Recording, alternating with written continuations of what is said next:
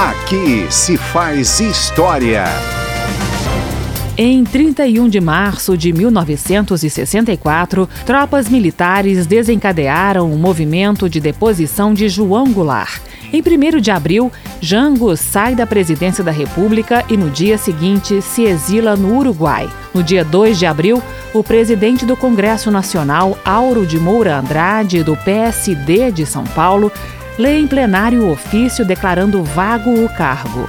A partir daí, os generais se sucederiam na presidência da República e governariam o Brasil por 21 anos. Atenção! O senhor presidente da República deixou a sede do governo. Deixou a nação acéfala.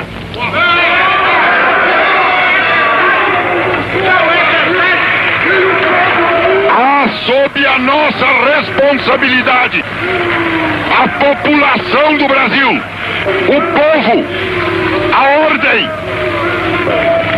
Assim sendo, declaro vaga a presidência da República.